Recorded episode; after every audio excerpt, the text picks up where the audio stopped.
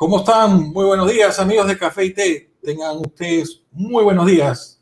Fernando, ¿cómo estás? Buenos días, amigos. Buenos días, este, César, ¿cómo estás? Este, hoy día con una nueva rutina. Sí, bueno, eh, creo que tocaba eh, hablar un poco de lo que va a ser las próximas elecciones y la gente que nos sigue, que es la de digamos, de tecnología de la información, necesita, digamos, resolver eh, cuáles son las propuestas de los diferentes partidos para estas elecciones. Así que agradecemos al PPC y, especial a, Jorge Kegling y, y a Pablo Secada que han aceptado la invitación para venir al programa y conversar sobre la propuesta que tiene el PPC para este, para este, para este concurso que tenemos para estas próximas elecciones. Bueno, tenemos que agradecer, tenemos que agradecer también a, Carlos Guamán, ¿no? que nos va a acompañar como especialista en, telecomunicaciones eh, y como economista digital, nos va a acompañar acá, ¿no? Y claro, hay que, hay que invitar.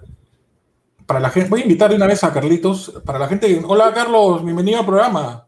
Buen día, César. Buen día, Fernando. Un gusto acompañarlos. Eh, gracias por, por ah, esta oportunidad y para conocer juntos ¿no? lo que, las propuestas digitales del, del, PPC. Para, que, para los que no conocen, Carlos Guamán es un economista digital adelantado a su época, él ya visionario, eh, se convirtió en un, economista digital y ah, con su empresa se dedica, digamos, a todo lo que son estudios de mercado, justamente el Internet, que creo que es una pieza clave en lo que van a ser las, las propuestas para que nos van a presentar los distintos eh, partidos. ¿A quiénes tenemos hoy día de invitados? Sería bueno conocer un poquito de la experiencia de... Te, puedo contar un poco de Pablo Secada, que nos acompaña. Él es eh, economista por la Universidad de Pacífico con una maestría en la Universidad de Chicago. Él ha sido eh, colaborador del Economist, que es una, una revista muy, muy importante eh, a, nivel global. Ha sido regidor de la, de la Municipalidad de Lima, eh, economista jefe en el IPE y este, director de Mercado de Capitales en Tucán Inversiones y actualmente este, está como CEO y Founding eh, Mark Partner en Opportunity Investment, ¿no? Entonces, este, bienvenido, este, Pablo, a, este café de las 11 de la mañana. Excelente, excelente. Este, hola Pablo, ¿cómo estás? Buenos días. Hola, buenos días. Buenos días, Fernando, Carlos, César. Gracias por la invitación. No, al contrario. Buen día, Pablo, ¿qué tal? Vamos a tener, creo, muchas preguntas hoy día y, que resolver. Bueno, eh, nuestro invitado Jorge Kelling, más conocido como el Guachano, es, un líder eh, en, el sector automovilístico, tiene un programa que se llama Automundo, pero en realidad su trayectoria es bastante larga. Eh, tengo aquí a la mano, digamos, en el 77 trabajó en Univision, en Autosport, en Inglaterra, después ha estado en ESPN en el 81, en el 83 eh, en Discovery, he estado también en Telemundo, en Televisión, en Azteca, wow, en Fox eh, Export, en Speed, en América Televisión, por supuesto, eh, actualmente con su programa Automundo, Canal N y, y en TV Perú. ese es un poco el resumen de la trayectoria de Jorge. Vamos a invitarlo a pasar a Jorge. Hola Jorge, buenos días. ¿Cómo estás? Muchas gracias a todos, a, ti César por la gentil invitación y por supuesto a Carlos, Fernando y a mi pariente, a Pablo Secada, el poder estar gusto, eh, juntos y compartir en esta contienda electoral de 2021. Gracias por la invitación y a tomarnos un rico café. Así es. Bienvenidos todos a Café y Té. Y, como les contaba detrás de cámaras, este es un programa donde nos gusta difundir lo último en tecnología, pero no podemos dejar pasar cuáles son las propuestas que están llevando cada uno de los candidatos y los partidos. Jorge, entiendo que tú te estás presentando con el número uno para el Parlamento andino, ¿correcto? Una gentil invitación del partido del PPC. Estuvimos juntos en la anterior, en el 2020, con un muy buen resultado. Eh, terminé tercero dentro del PPC, eh, ganándole a caseritos de Canal N y de los medios de comunicación como el señor Cheput, como eh, Carmen Omonte, sacamos, estaba ahí con Chejade, Chejade sacó 24 mil, yo saqué 22 mil, con una campaña con un Volkswagen blanco, que era todo lo que teníamos. Así que contento de estar invitado de vuelta por el PPC y en esta oportunidad, sí, el Parlamento andino, que creo y considero que es una buena apuesta para lograr el objetivo de la propuesta que tengo.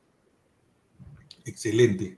Hemos preparado, Jorge y Pablo, un grupo de temas que creo que son importantes que ustedes nos aclaren y nos comenten cuáles son estas estrategias. Y Fernando, creo que tú vas con la primera, el primer tema, ¿verdad? Sí, bueno, nuevamente buenos días a todos y agradeciéndole la participación a Pablo y a Jorge. Esta pregunta va para, para, para Pablo y obviamente eh, Jorge puede en cualquier momento este, intervenir. Eh, recordemos sí que las, intervenciones deben ser cortas por, porque tenemos 40 minutos de conversación y después vienen las preguntas de, los, de, nuestro, de nuestro público. Pablo, eh, eh, el, tema este de la pandemia nos ha dejado al descubierto una serie de falencias y queremos centrarnos en la que nos toca a nosotros, que es el tema de tecnología de la información. El Internet no llega ¿ok? Ni al 35% de la población. Hablo del Internet fijo. El Internet móvil tiene una mejor cobertura y ahí de repente en algún momento Carlos nos puede ayudar. Este, ustedes como PPC, ¿cuál sería, digamos, el tema medular con respecto a Internet que enfocarían de ser gobierno? Quisiera dar un paso atrás. Eh, el Estado no tiene eh, institucionalidad y las políticas digitales y las demás políticas están dispersas. Hay 18 entidades públicas que ven temas digitales. Hemos propuesto, y lo trabajamos en el 2008, lamentablemente no lo pudimos terminar, un fondo soberano de riqueza que use los 25.700 millones de dólares que el Estado tiene de manera progresiva, de manera que haya un equipo autónomo a cargo de políticas digitales solamente el ingreso asociado a invertir ese dinero en vez de ahorrarlo en el banco son 770 millones de dólares anuales, que alcanzan largamente para trabajar el tema. Ese es el punto número uno, ¿no? Necesitamos autonomía, necesitamos una sola entidad responsable y no 18. Este, el segundo punto, se invirtió mucho dinero en una red dorsal de Internet de fibra óptica. Se ha atendido la red y no se usa. Este, el Estado es capaz puede hacer esas cosas, ¿no? Es como comprarse un carro de carrera ahora que está Jorge en la llamada y no tener piloto, no tener equipo, no tener quien cambie las llantas, no tener quien eche gasolina, ¿no? Entonces han hecho una carretera espectacular y no hay carros para la carretera, ¿no? Porque no hay políticas que generen información, ¿no? Eh, Jorge explicará seguramente después todo lo que está haciéndose en el mundo en tecnología satelital este, de Internet. el otro día que conversábamos brevemente antes de este programa, se hablaba de si se tenía que usar la red dorsal porque ya se había invertido en ella. Ese no es el criterio e-, económico. Mm. El criterio económico es que el siguiente sol tiene que ser el mejor sol. Y si se tiene que cambiar la alternativa al Internet satelital, bueno, eso es lo que hay que hacer, ¿no? Yo tiendo a pensar que si ya está atendida la red de tecnología, de dorsal, perdón, se puede usar, se debe usar, ¿no? Pero, pero eso se tiene que evaluar y yo no he hecho la evaluación. Ok, Carlos, eh, ¿cómo ves tú la perspectiva del tema de, la red dorsal y cómo el tema satelital puede ayudarnos en esto? Me gustaría tu opinión como especialista. Sí, bueno, luego también el comentario de Pablo me motiva a una consulta que, le quisiera hacer, pero atendiendo lo que mencionas, Fernando, eh, comparto la preocupación y por tanto la ocupación de Pablo y de otros tantos, en verdad, eh, partidos políticos que mencionan bastante sobre la qué tanto puede ser la red usual usada, pero con el precedente de que los compromisos financieros del Estado con la red dorsal alcanzan 320 millones de dólares, pero si tú eso le sumas el componente de las redes regionales en cada una de las 21 regiones donde existen estas redes, que son otros tantos 1.700 millones, estamos hablando de un total de 2.000 millones de dólares en valor presente, que es una barbaridad de plata para tener un uso actual menor al 10%. Eh, entonces, eh, sobre eso sí, y hemos venido escuchando sobre qué importante que es usar eso, eh, pero nadie dice exactamente cómo resolver el modelo porque el concesionario actual está a un paso de retirarse del, país y será chamba del nuevo gobierno de definir el nuevo modelo dorsal, eh, es decir, exactamente qué hacer con, con, con esos 13.000 kilómetros de fibra óptica. Eh, pero sí, sí, sí, Pablo, tu comentario, eh, cuando mencionas estos millones de dólares, esta cantidad importante, ¿estás pensando en modelos al estilo de la red dorsal que implican compromisos financieros del Estado, estás pensando en compromisos para masificar dispositivos eh, o, para este famoso Internet gratis en las escuelas. Exactamente, eh, si bien es cierto, has mencionado hace un rato que no has entrado en mucho detalle de la investigación, como premisa, ya que estamos hablando de un fondo grande, ¿alguna premisa que tengan ustedes en el, PPT, en el PPC sobre qué hacer con esa plata? El objetivo es acceso universal a Internet, ¿no? este, a una Internet que permita a las personas, por ejemplo, recibir video este, para telemedicina o recibir video para complementar la educación que recibe su hijo en el colegio, ¿no? Este, efectivamente, los móviles, ahora hay más móviles que ciudadanos, pero obviamente varios tienen más de uno y algunos no tienen ninguno, ¿no? Este, pero no sirven de gran cosa cuando no tienes planes de datos abiertos y rápidos, ¿no? Este, en este aspecto, ¿no? Entonces, el objetivo es que tenga, en, al menos en su celular, una señal de suficiente calidad como para recibir video streaming para temas de telemedicina, por ejemplo, ¿no? O temas de educación. O puede entrar a hacer lo que quiera en Internet. Este, yo no sé, insisto, y ahí sí eh, confieso mi, mi, mi, mi, limitación, si vale la pena seguir con la red dorsal digital o vale la pena abandonar el modelo, porque si hay un cambio tecnológico meterle más dinero a un modelo que no funciona no tiene sentido. Se usa lo que hay, pero no se sigue metiendo un dólar más en una tecnología que ya ha sido superada, ¿no? Y yo no tengo información suficiente para afirmar si la tecnología digital, perdón, satelital puede reemplazar al siguiente megabyte eh, de, de, información que se quiere transmitir en todo nuestro país. Me imagino que sí, porque es una tecnología satelital con una antena en una casa ya le pusiste internet, mientras que de la otra manera le tienes que tirar una red, poner una antena grande y repetir para un montón de gente, ¿no? Este, la tecnología es bien difícil de prever y más en el Perú, pero lo que han hecho con la red dorsal, en mi opinión, ha sido un error garrafal, ¿no? Este, que, estemos usando 10%, una inversión del Estado que en valor presente vale 2 mil millones de dólares, es una botadera de plata inadmisible, ¿no? Solo mencionar, Fernando, que tener, eh, comprendemos, Pablo, que no hayas entrado en los detalles, pero tomar en cuenta que desde el punto de vista tecnológico es muy transparente el entendimiento de que la relación costo-velocidad o costo por unidad de, velocidad de tráfico en fibra óptica es sumamente, eh, o sea, bastante superior al, al satélite. Basta ver los planes tarifarios de fibra óptica que ya están llegando a 1000 megas, mientras que en satelital llegan a 20 megas, 40 megas, ¿no? es un pequeño apunte que vale la pena, que no quería pasar por alto. Eh, más allá de la red dorsal, estoy hablando de la, de tecnología. Pero nada más ese apunte, perdón. Sí. Este, Jorge, de repente nos puedes comentar en lo que nos eh, eh, conversamos el, día lunes respecto al, al tema satelital. sería bueno escuchar lo que tú has conocido y cómo podría, desde la perspectiva de ustedes, plantearse acá en el Perú. El motivo que elegí el Parlamento andino es porque en el Congreso del Perú, como bien lo dice Pablo Secada, hay más de 17 organizaciones y cualquier cosa que quieras hacer, eh, no la vas a poder hacer. El problema que tenemos es un problema de gestión ¿Y cómo llama Deepak Chopra, el gran gurú? ¿Qué es la suerte? hay un libro que ¿qué es la suerte?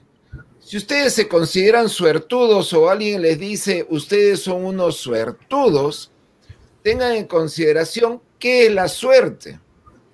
La suerte del Perú y la suerte de nosotros es el conocimiento con la oportunidad. Einstein era el reír de Europa hasta que en una conferencia que no apareció el main speaker, el promotor estaba desesperado y lo vio pasar a Einstein y le dijo, oye, tú, súbete. Y cuando se subió, todo el mundo se empezó a reír. Y cuando terminó la conferencia de Einstein, el mundo cambió. Porque tuvo el conocimiento, pero tuvo la oportunidad. En cuanto a la fibra óptica, que es un más o menos 47% más lento de la tecnología actual hoy disponible, que tenemos la oportunidad para quien tiene el conocimiento, hoy día las comunicaciones son mediante lo que se llama Starlink, Kuiper, OneWeb, en cuanto a lo que es el antiguo Iridium, y lo digo todo esto para que por favor vayan, no lo digo porque digo, ah, qué tanto sé. No, no, no, no, no.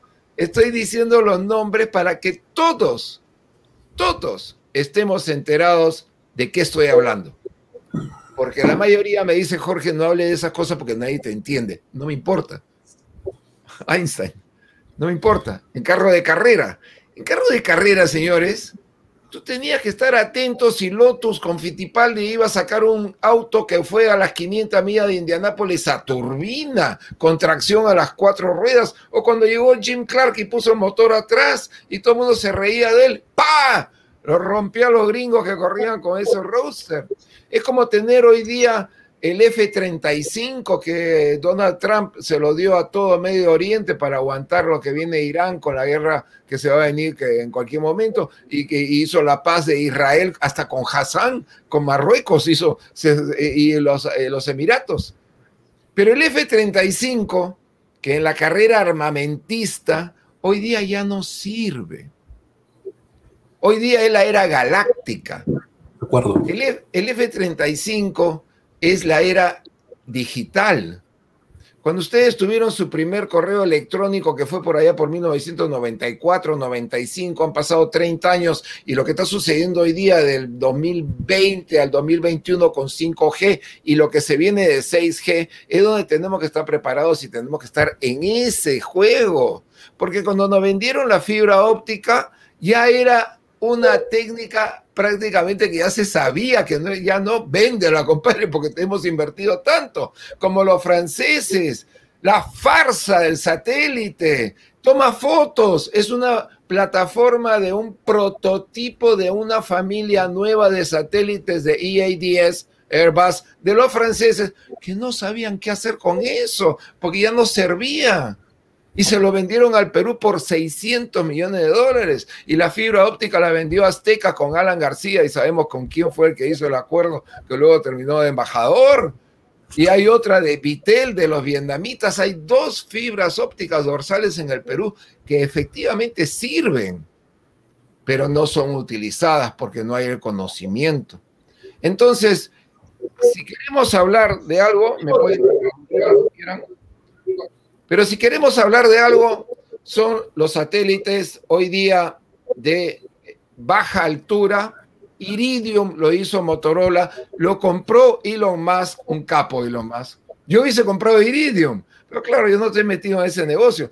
En el auto de carreras, compadre, si tú no sabes que Henry Bradley se ha traído los nuevos carburadores Weber, o yo cuando traje una caja de cambios de dientes rectos, que hasta hoy día Luchón Galanza dice, no puede ser, no puede ser, no era ilegal, pero eran dientes rectos de tractor y gané camino del Inca. Me lo llevé de encuentro. Entonces, la, ahorita, la tecnología actual se llama Sats satélites de cubo. Valen 150 mil dólares y es del tamaño de un cubo. Y un cohete salen 60 de estos que es 10 por 10 por 10. Esa es una, la, la, medida de, que se usa 1U. Y luego hay 3U, 6U y 12U.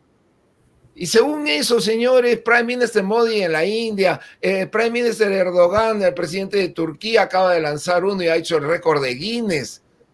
Nosotros hoy, si queremos hablar de algo con el guachano, con el mecánico fierrero que estoy acostumbrado a ganar, porque para eso he estado desarrollando Discovery Digital Networks sin saber nada, pero más o menos uno tiene unos olfatos de qué cosa es lo que quiere el consumidor, no lo que quiere el gobierno. ¿Qué quiere el consumidor? Porque a la hora que tú lo vas a poner a disposición, lo tienes que poner a disposición de, oye, manito, quiero eso, quiero el último, eh, quiero ese celular. ¿Cuál? El iPhone. ¿Y por qué? Porque lo quiero.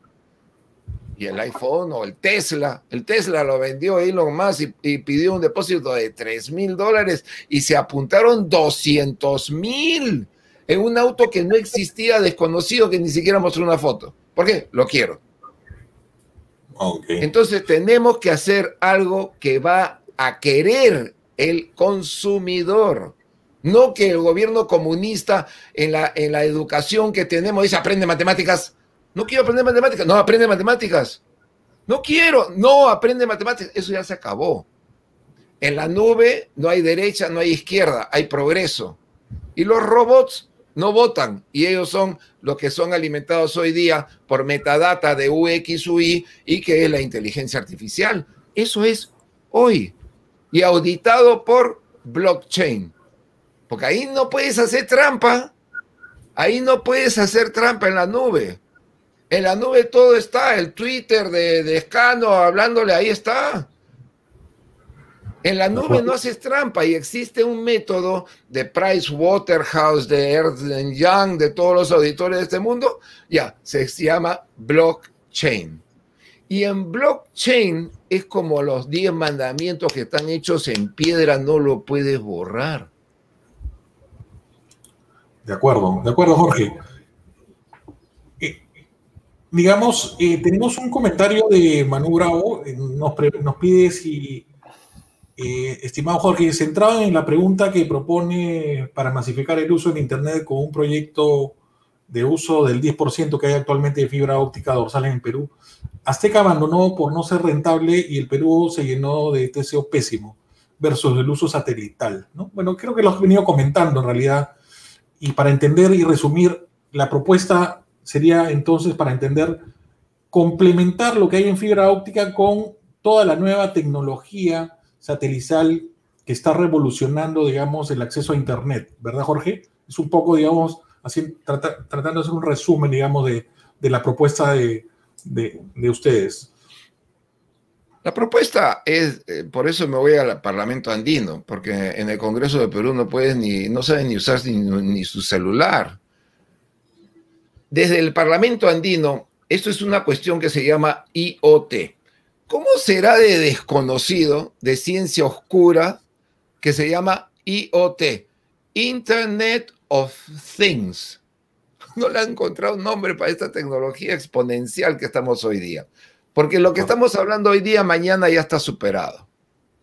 Entonces, señores, si ustedes, si ustedes, porque yo no soy aquí nadie, si ustedes quieren que el Perú verdaderamente no es una brecha digital, es una brecha social. Si ustedes creen, estudian y lo entienden, les aseguro que así podemos eh, hacer entender que no tenemos que comprarle un satélite a los farsantes colonialistas de los franceses de M que nos vendieron un satélite que no sirve para nada, que solamente toma fotos, 600 millones de dólares, olvídate de las coimas y de quién compró. No, la culpa de Talara es de los españoles, la culpa del satélite es de los franceses, miserables colonialistas, que nos venden tecnología que ya es antigua. Pongámonos las pilas en lo que es la tecnología actual. Los satélites de más o menos 200 Mbps, están a 440 kilómetros por hora, y ahí lo más ha lanzado 1000, 1200, va a lanzar 12000. Mírenlo, está todo en la internet. Y hay una, compañía, hay una compañía de transporte que tú contratas Y lo más, es como comprar un boleto de avión. Te aseguro que es tan fácil como comprar un boleto de, en Cruz del Sur para irme a, Arequipa. Este, compras un espacio en un payload en un satélite. El más para que sepa la gente, y la gente de tecnología que nos eh, ve normalmente, conoce los temas tecnológicos como el Internet de las Cosas o blockchain, como, como vienes mencionando. Elio más que es el gurú de Tesla, definitivamente la estrategia de Tesla siempre ha sido irse por el lado del lujo y eso es lo que me preocupa, ¿no? Las primeras versiones de, de del lujo, las primeras versiones de los autos de Tesla para el mercado han sido de muy alto costo. Este, no, no, no, no, no, no, no, no, no, no, no, no, no, no. El Tesla es el auto que más se vende hoy día y Elon Musk es el hombre más millonario del mundo, no tanto por el Tesla, sino por la simplificación de, lo que es un comité que quiere diseñar un caballo y termina con un camello. Tesla le dio vuelta a NASA, le dio vuelta a todos por ser simple, simple, no complicarse como en la televisión, no te puedes complicar. Y el Tesla es un auto accesible, barato, barato, de en cuanto de última tecnología. Eso es lo que queremos para el Perú, César. Disculpa que te interrumpa, Tesla no es de lujo. Tesla no es de lujo. De acuerdo. Está claro entonces, digamos que la estrategia de Tesla no va por ese, por ese lado. Fernando creo que tiene una, consulta. Solo para terminar, está claro que los 4.000 satélites que está planificando lanzar Elon Musk con Starlink... 12.000, 12.000. Bueno, bueno, bueno, lo va a hacer, va a, llegar a, va a llegar a los 12.000 definitivamente. No, no, es 12.000, ya lanzó 1.200 eh, empieza ahorita el servicio en eh, United Kingdom, en Inglaterra, ya está eh, en, Estados Unidos y Canadá entra ahorita en diciembre. Son 12 mil de, perdón, son 12 mil de Starlink. Por ahí viene Quipier, Quipier de Amazon y después viene OneWeb y después viene el, sistema de Microsoft que podemos conversar que se llama White Space, que utiliza canales de televisión actuales de 1.8 MHz que están en estado de desuso. Pero son 12.000 satélites, eh, Cecita.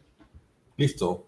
Fernando, vamos con tu, pregunta. Eh, sí, Pablo, yo, este, quisiera eh, preguntarte lo siguiente. tú hablaste de un sistema de financiamiento que me parece bien interesante y si lo puedes explicar un poquito más nos ayudaría, pero Jorge menciona la posibilidad de entrar, digamos, bajo una nueva tecnología satelital que, bueno, supongo que en el tiempo podrá ser igual o más rápida eh, que, digamos, la fibra óptica, pero sin embargo, este, esa, esa propuesta de Jorge como que siento que iría para todos los que tenemos en la billetera algo con qué pagar. Este, ¿Cómo haríamos para, para favorecer a, a, esos 5 millones de peruanos que no están ni siquiera en forma móvil alumbrados por el tema de, Internet? Este, y quizás tu propuesta de financiamiento podría, eh, en ese sentido, eh, ayudar. Eh, Carlos, después de repente nos puede redondear el asunto dándonos un poco de cifras de cuál es el nivel de penetración de Internet. Pablo, te cedo la palabra, por favor. A ver, el Estado peruano tiene diferentes tipos de ahorro.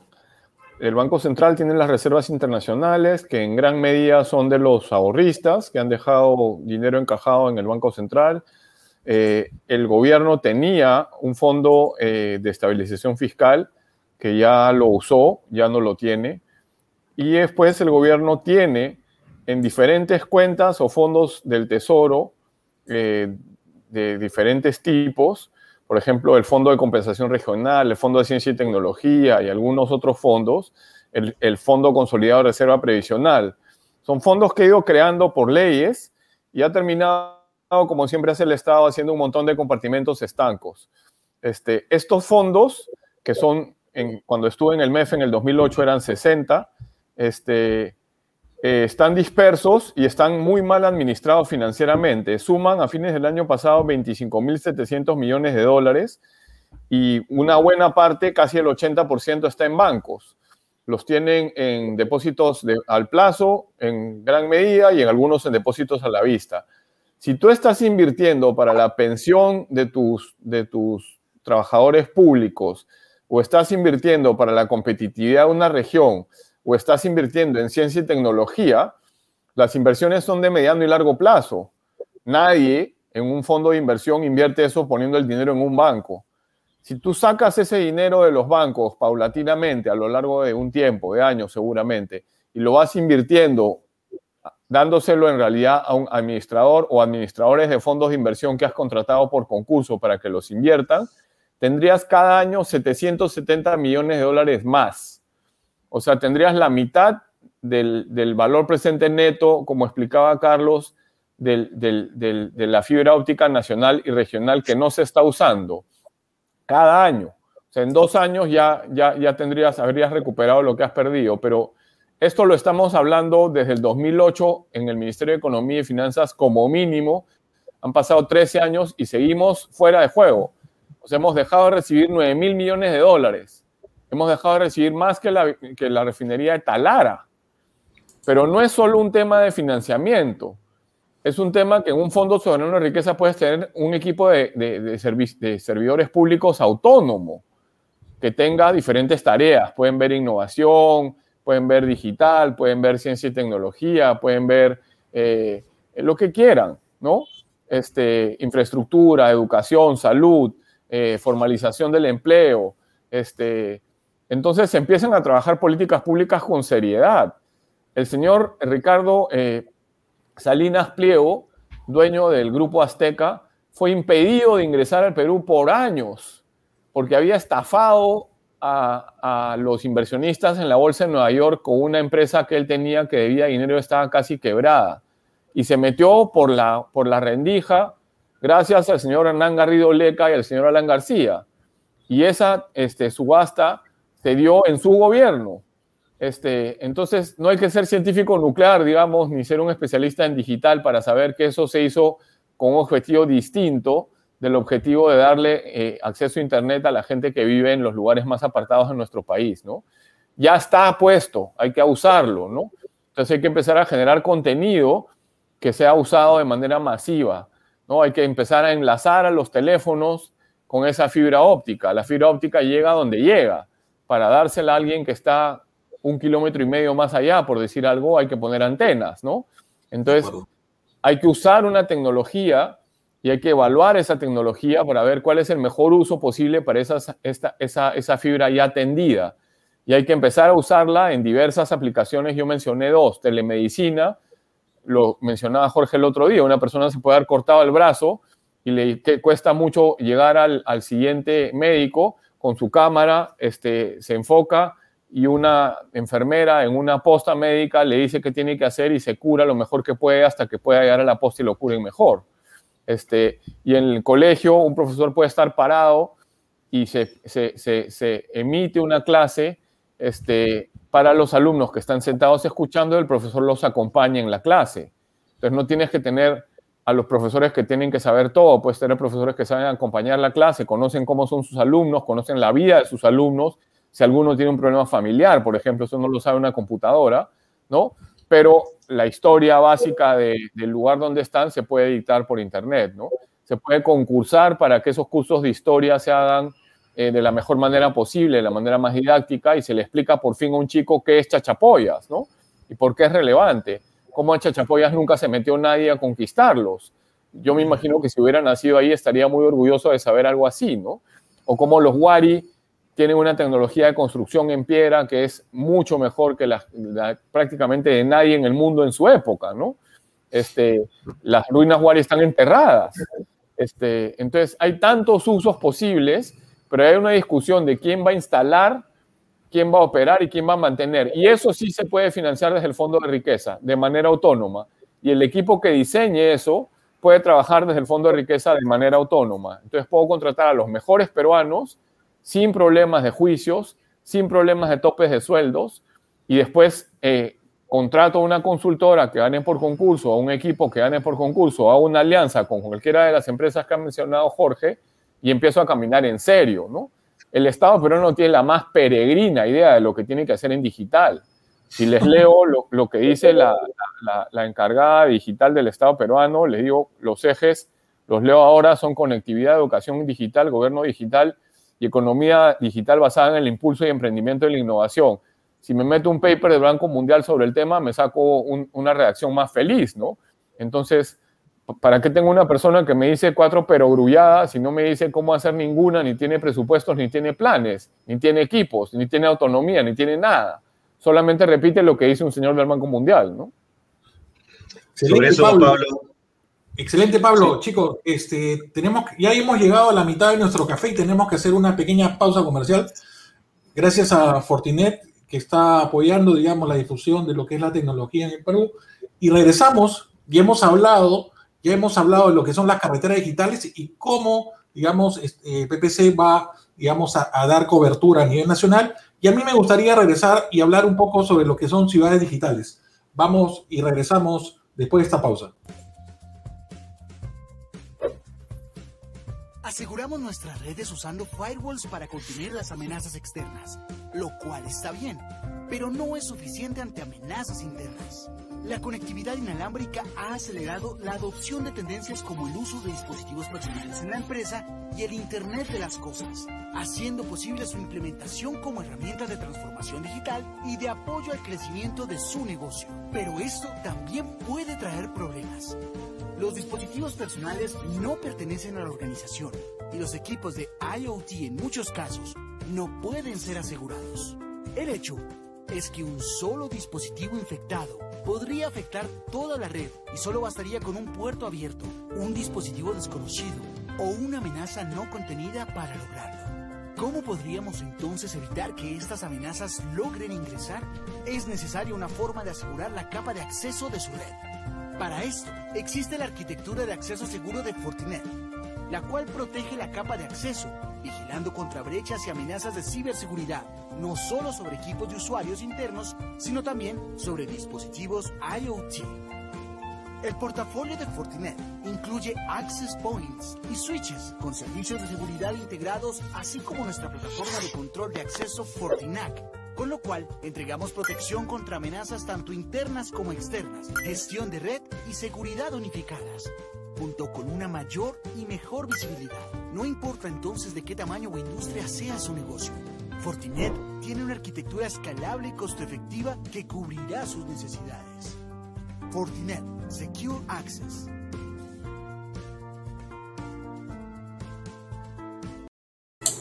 Muy bien, regresamos. Estamos en vivo con Jorge Keglin y Pablo Seca del PPC, que nos están presentando su propuesta desde el punto de vista de tecnología. Eh, Carlos, ¿tenías una pregunta? Sí. Eh, eh, y precisamente para, para, tomando como base el comentario último de Pablo, primero que nada una aclaración, el, la red dorsal, si bien es cierto de, de, la fibra óptica, lo estamos hablando en el país desde el año 2004, el, el, la red dorsal como tal tuvo una partida de nacimiento en el año 2012 con la ley de banda ancha, el 2013 fue el concurso, el 2014 fue la, el concurso y adjudicación, el 2014 fue el inicio de operaciones, y el 2016, a un mes de que concluye el gobierno del expresidente Humala, fue la inauguración. Y desde entonces es que vino toda la caída que, todos conocemos. Eh, pero fuera de eso, un par de, un par de cuestiones, Pablo. Eh, lo primero es que eh, has mencionado sobre la posibilidad de que este fondo exista, que tendría que ser gestionado por alguien con autonomía, con, con unidad de criterio, ya no por 17 entidades.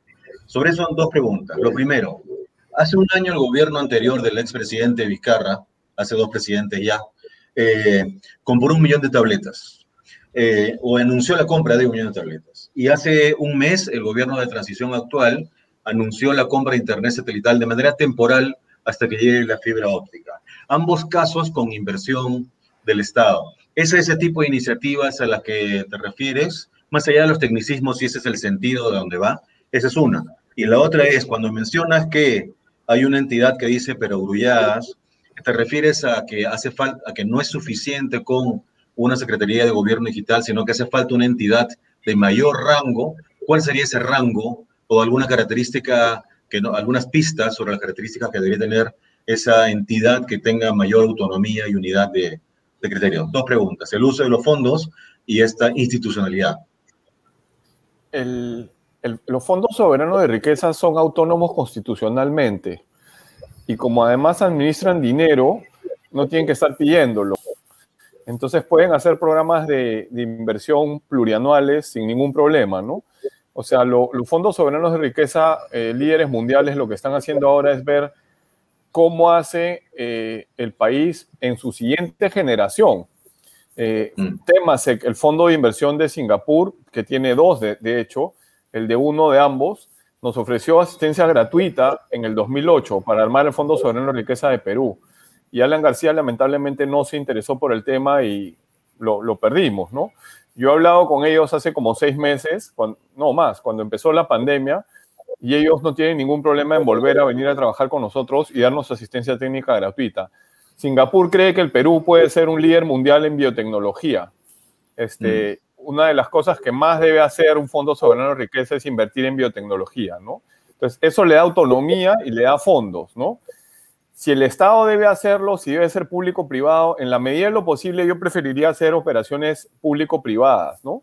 Este, mm. Diseñadas por asesores contratados este, con autonomía también, que puede ser directamente por el Fondo Soberano o por terceros, ¿no? Pero la idea de tener el Fondo Soberano es que sea como un paraguas del cual se cuelguen varias políticas, ¿no? Entonces la política digital se podría colgar del fondo, ¿no? Yo no haría un, un ministerio, se, tuvo la misma discusión cuando hablamos de ciencia, innovación y tecnología, que los, algunos decían, por ejemplo, que es hoy día su, cumpleaños. Modesto Montoya decía, no, que un ministerio. Si yo tengo un fondo soberano de riqueza que tiene un área de ciencia y tecnología con autonomía y recursos, eso es mejor que un ministerio, porque tiene excelente rector, concentra las políticas públicas, es autónomo constitucionalmente y tiene la billetera. No tiene topes para contratar personas, tiene este, abogados que, que, defienden a cualquiera de, cumplir con su función, digamos, y de ser hostigados judicialmente, ¿no? Este, entonces, yo creo que ese es el esquema mejor, ¿no? Además, en un tema como el tema digital, el Estado peruano, pues, es 0.0, ¿no? No es 1.0, no es 2.0, no es 3.0, no es nada, es el Estado del siglo XIX, ¿no? Este, poner pues el siglo XXII en el siglo XIX es un poco tonto, ¿no? no, el estado, es en menos 2.0. Menos 2.0, claro. Entonces, meterlo en ese contexto me parece que es un error. Sacarlo de ese contexto. Mira, el Fondo Soberano de Riqueza que mencioné Singapur, Temasek tiene 600 empleados. 600. Con 600 personas haces maravillas. Pero claro, tienen que ser personas que tienen los recursos, que tienen la autonomía, este, que tienen acceso a quien sea, ¿no? Las personas que yo conozco en finanzas más capaces se están yendo a trabajar a los fondos soberanos de riqueza, muchos de ellos, porque son grandes carreras, ¿no? Donde te dejan tranquilo trabajar y no te están jalando la pita todos los años porque no cumpliste la meta financiera del año, ¿no? Porque no estás pensando en el año, estás pensando en la siguiente generación, ¿no? Entonces, esa sería la, la, estructura este, o la arquitectura institucional que yo propongo, ¿no?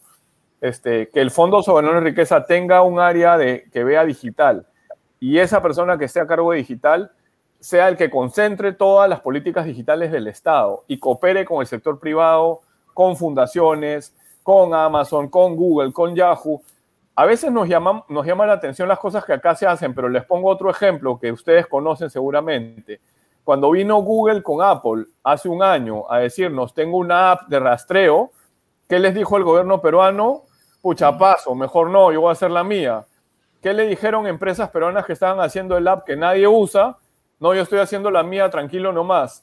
Apple estaba hablando de poner Apple Pay en, la, en, la, en la app de rastreo. Entonces, no estaríamos pagando el bono 600 ahorita con cola estaríamos pagando el bono 600 ahorita por una transferencia a Apple Pay, ¿no? Este, entonces, es lamentable, pues acá cómo dejamos pasar las oportunidades. Si las dejamos pasar normalmente por pericotear o a veces por buena voluntad de gente que no está muy, muy bien formada o no tiene experiencia, ¿no? Gracias.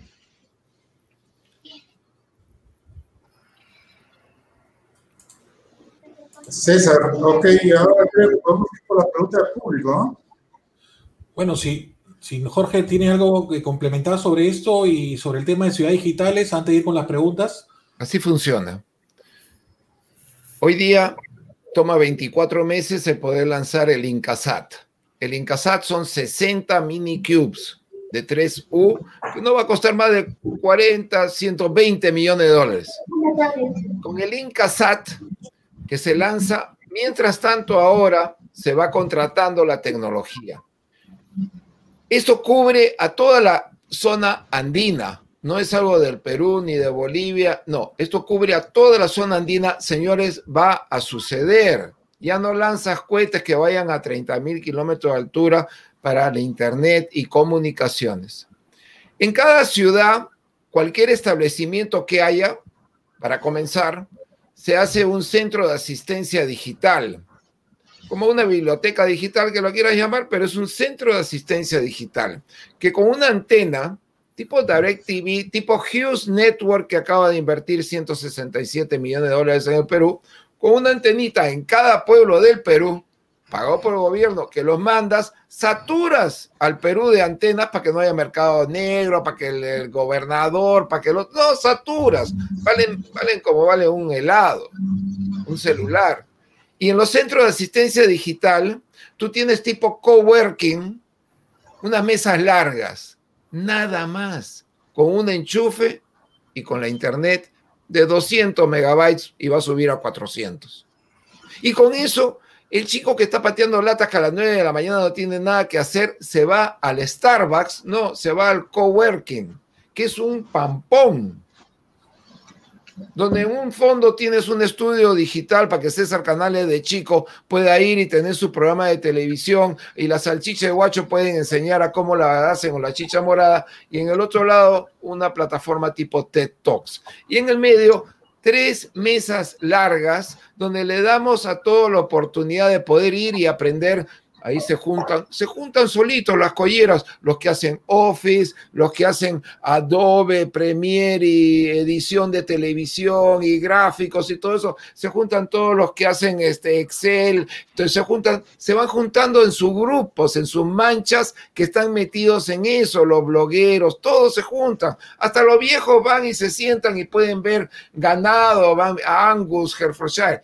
Los centros de asistencia digital con una antenita y un sistema de satélites de la comunidad andina, el Incasat. No es del Perú, es de la comunidad andina, donde todos vamos a tener a aprovechar lo que viene de la nube, del Internet of Things donde los niños van a aprender y el patita que no tiene nada que hacer a las 9 de la mañana va a oye, enséñame algo de internet, hermano, que tengo que hacerlo. Y donde van a aprender lo que hay que enseñar hoy día, codificación. Tim Cook de Apple ya fue a China y le dijo a todos, no aprendan inglés, no aprendan a escribir, no aprendan a escribir, porque hoy día tú le dictas aquí en Aymara, en quechua, a este teléfono y te lo escribe y le hablas y mata a tu psiqui, papá y sopa y tabagua y te lo va a poner.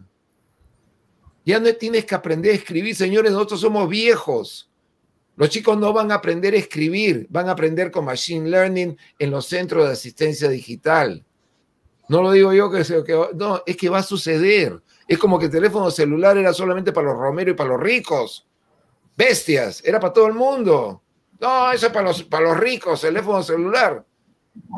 Hoy día los centros de asistencia digital son los coworking con un sistema de Starlink, de Cupier, de OneWeb, de Whitespace, están todos ahí. ¿Y sabes cómo se hace? No tienes que ir como los franceses que nos vendieron ese cohete para que saliera de Guyana. No, alquilas, alquilas en tu camión de mudanza que va a Arequipa para mandar tu mueble, alquilas en el cohete para que te suban tus mini cubes que valen 2, 3 millones de dólares cada uno. Eso es el futuro. Si ustedes lo entienden, por favor, ese es hoy. La tecnología te pasa por encima. No, la brecha no es digital. La brecha es social. La brecha es social y eso es hoy día. Así que ahí lo tienen. Mi hijo me habla de latencia, imagínate. ¿ah? ¿De qué? De latencia. De la claro, latencia, latencia, es lo más importante de todo. Y, no ha hecho ningún tipo de telecomunicaciones.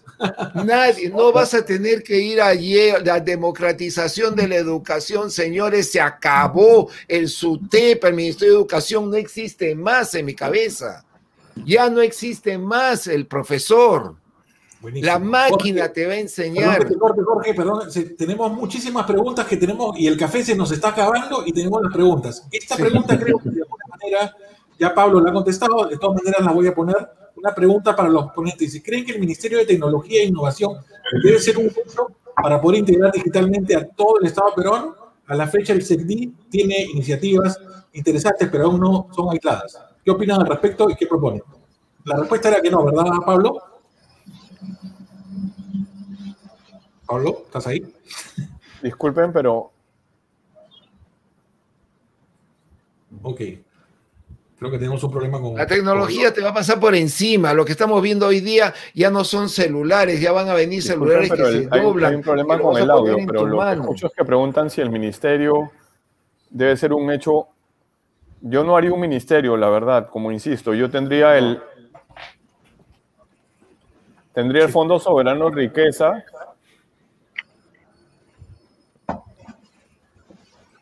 que tenga un área de ciencia y tecnología y tenga un área de digital. Este, pero que concentre al resto de actividades del Estado. Si ese es el Fondo Soberano de Riqueza, el Estado sigue siendo un, archipiélago de compartimentos estancos, no haces mucho, ¿no? De acuerdo.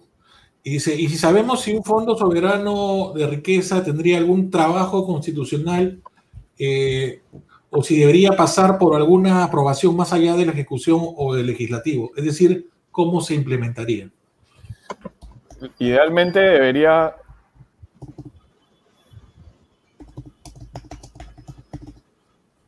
No sé, tenemos algún problema con el audio de, de Pablo, esperemos poder resolverlos. Idealmente debería ser una reforma constitucional para que el fondo sea autónomo constitucionalmente. ¿no? Eso requiere una mayoría calificada del Congreso. Ok. Eh, Fernando, ¿tienes alguna otra pregunta que quieras que muestre?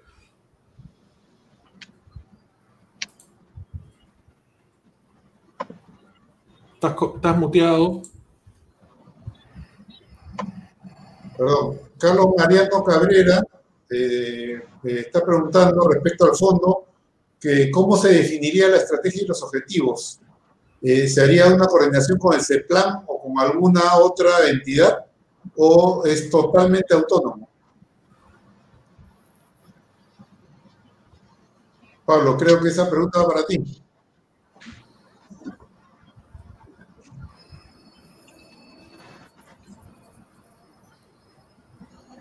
Sí, tenemos un pequeño problema con, el audio. No, debería, debería, este, sí, el, fondo debería darte el, como, como dije antes, el paraguas que te permita hacer un montón de cosas. Parte de la planificación del Estado debería subir al fondo o todo el CEPLAN. ¿no? La idea no es redundar, este, la idea es tener concentrado en el CEPLAN la gente que hace planeamiento, la gente que, hace, que encarga la evaluación, la gente que encarga la administración de fondos. Este, eso debería ser el fondo riqueza, planificación, eh, administración de fondos evaluación y la evaluación no la tienen que hacer ellos, la pueden encargar, la, administración no la tienen que hacer ellos, la pueden encargar. Ok. Este, eh, eh, César, antes, antes de la pregunta de Carla, que ella ya preguntó, después le damos pase nuevamente, hay una pregunta, Manuel Bravo, sobre el complejo, el problema que hay con el OCE y tecnología de la información. De pronto ahí podemos este, Pablo ayuda un poco. Un poco extensa.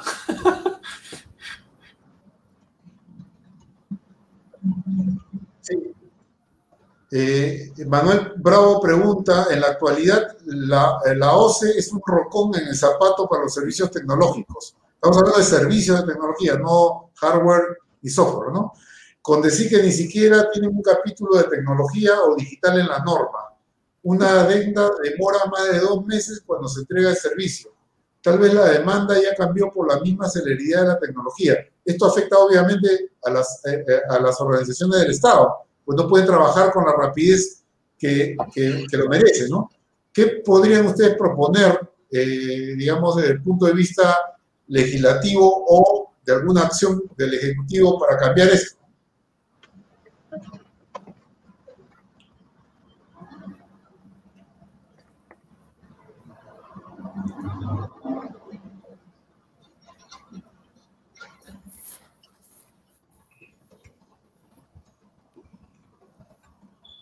Pablo, nos, te estamos esperando. Recién tengo el audio, Fernando. Si me lo repites, encantado de responderte. Okay. Adelante.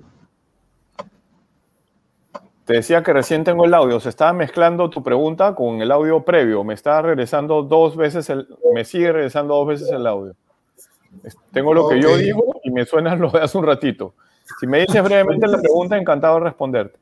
Repítele la pregunta, Fernando, por favor, a Pablo. ¿puedes poner la pregunta nuevamente, por favor? Ya, ¿es esta de aquí? Creo que sí, ¿no? Eh, ¿Esta es? Eh, eh, Pablo, no te la leo para evitar la duplicidad. Por favor, te pedí. Ah, está puesta en pantalla. Ponla en pantalla. Ya está, ya está puesta en pantalla. Debe estar por llegar. No, no olvídate, no, la OCE, la OCE es como, la OCE es como.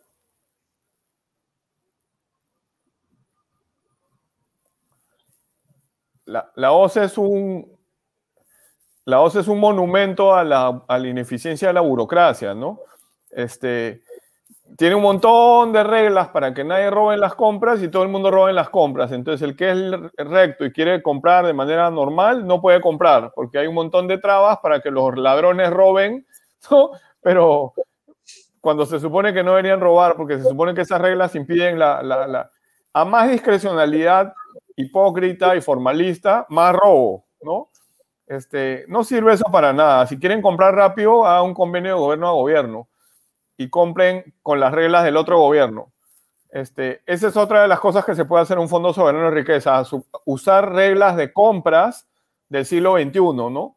No reglas hechas para que la gente robe, ¿no? Ok, gracias. Este, César, ahí tenemos una pregunta de, Lucho Gembes. Está como Ludwig von Gembes. La, pregunta dice, ¿cómo hacemos para que el Estado digital pase de un remedio de sí mismo usando computadoras a un Estado verdaderamente transformado eh, con una oferta digital útil para la ciudadanía? ¿Me copias, eh, Pablo? Sí,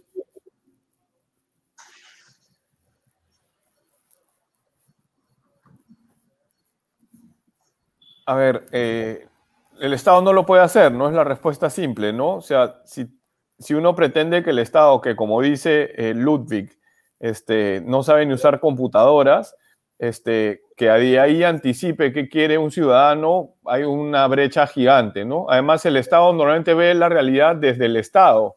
No importa lo que el ciudadano quiera, sino que lo que se le ocurrió al burócrata de turno, ¿no? Entonces cambian de burócrata, cambian de ideas y el ciudadano sigue queriendo lo mismo que quería y nadie le interesa, ¿no?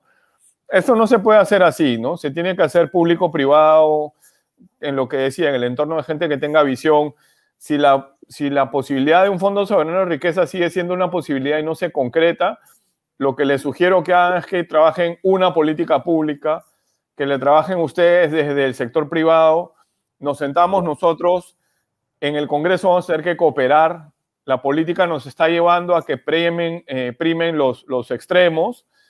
Verónica Mendoza y Johnny Lescano por un lado y Keiko Fujimori por el otro. En ese mundo político vamos a seguir en guerra política. Los que no estamos en esa vida, lo que queremos es cooperar.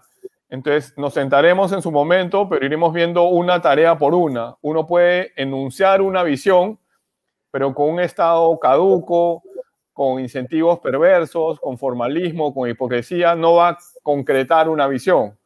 ¿no? Lo que tiene que hacer es ir ganando una batalla por una, ¿no?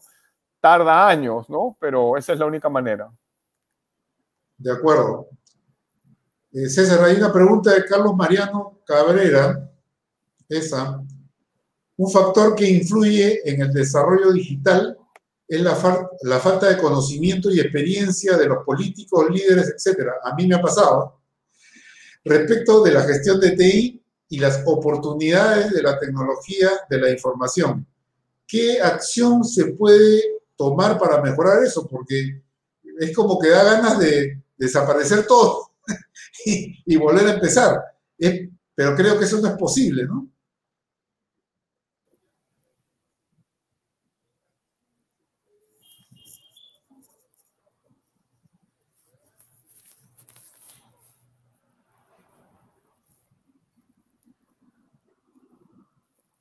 A ver, se supone que los políticos tenemos que ser políticos, ¿no? Este, eso quiere decir que sabemos este, escuchar, que sabemos este, convencer, que sabemos actuar políticamente para conseguir un objetivo político. ¿no? Los políticos no tenemos que ser especialistas posiblemente en, nada, pero sí tenemos que saber escuchar. Este, ¿Por qué somos así tan, tan, tan precarios? Porque los partidos políticos están muy mal, ¿no? Prácticamente no existen partidos políticos en el Perú. Este, ¿Cómo se puede cambiar eso? Yo les sugiero que se metan en política. Los, nunca han visto a los mafiosos entregar sus armas en la puerta de la iglesia en el centro de Lima, en la Plaza Armas, y decirle al arzobispo de Lima, saben que hemos reconocido que, que, la política mafiosa no va más, ¿no? He hecho un examen de conciencia, he decidido renunciar a mi forma de ser y desde hoy día voy a cambiar, ¿no? Este, hay que quitarle los privilegios, hay que quitarle el espacio, hay que ocupar un espacio nuevo, hay que entrar a la política. O sea, para mí no es divertido que, lo que hice mal o que se inventaron que hice mal me lo saquen cada vez que pierden un debate, ¿no? Desde el 2013. Este, pero es la única manera que veo en que puedo contribuir, ¿no?